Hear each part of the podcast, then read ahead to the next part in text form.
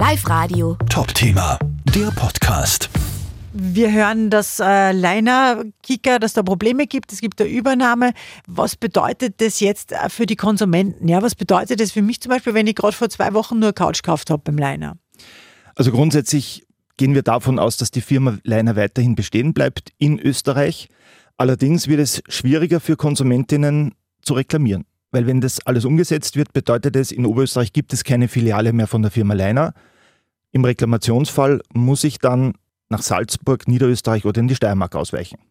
Das bedeutet natürlich viel, viel mehr Aufwand für den Konsumenten. Und ähm, wenn der schlimmste Fall eintreten sollte, dass die Gruppe in Konkurs geht, kann es sogar sein, dass Gewährleistungsansprüche verloren gehen.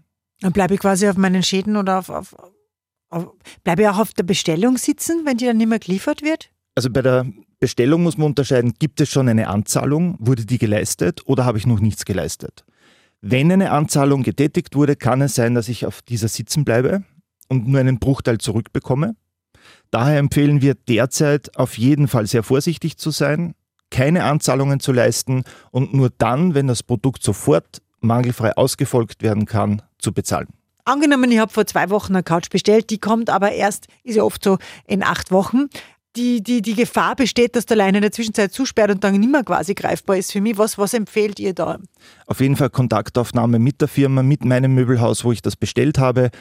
Wir gehen davon aus, dass die Mitarbeiterinnen und Mitarbeiter Lösungen finden werden. Eventuell kommt dann die Lieferung von einem anderen Bundesland.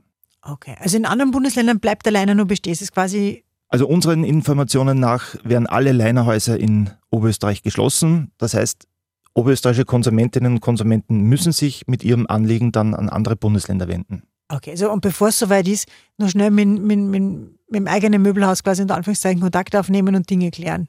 Natürlich, jetzt einmal schauen, dass diese Dinge ins Trockene gebracht werden können und Schnäppchenjäger haben jetzt natürlich Hochsaison, weil der Abverkauf an sich schon in den Startlöchern ist und dementsprechend günstige Waren erhalten werden können. Live Radio. Top-Thema, der Podcast.